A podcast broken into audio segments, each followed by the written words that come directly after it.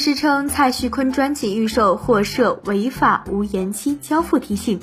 在新闻爆出蔡徐坤专辑卖出八千万，但是四个月后仍有六首歌未交付的事实后，八月三十日上午，蔡徐坤个人专辑《迷》五首新歌紧急上线，全部歌单同步解锁。今日上午，记者发现蔡徐坤专辑《迷》的确已上线五首新歌，包括此前就有名字的《玉》以及《梦》、哈哈等等，另外还有一首未发布的歌曲。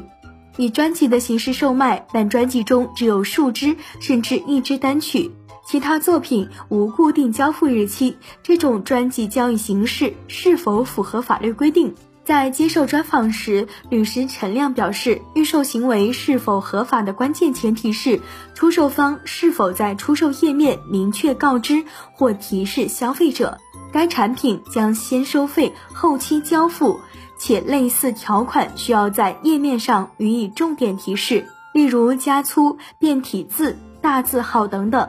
如果没有这些相关表述，则出售方没有尽到足够的说明义务，侵犯了消费者的知情权。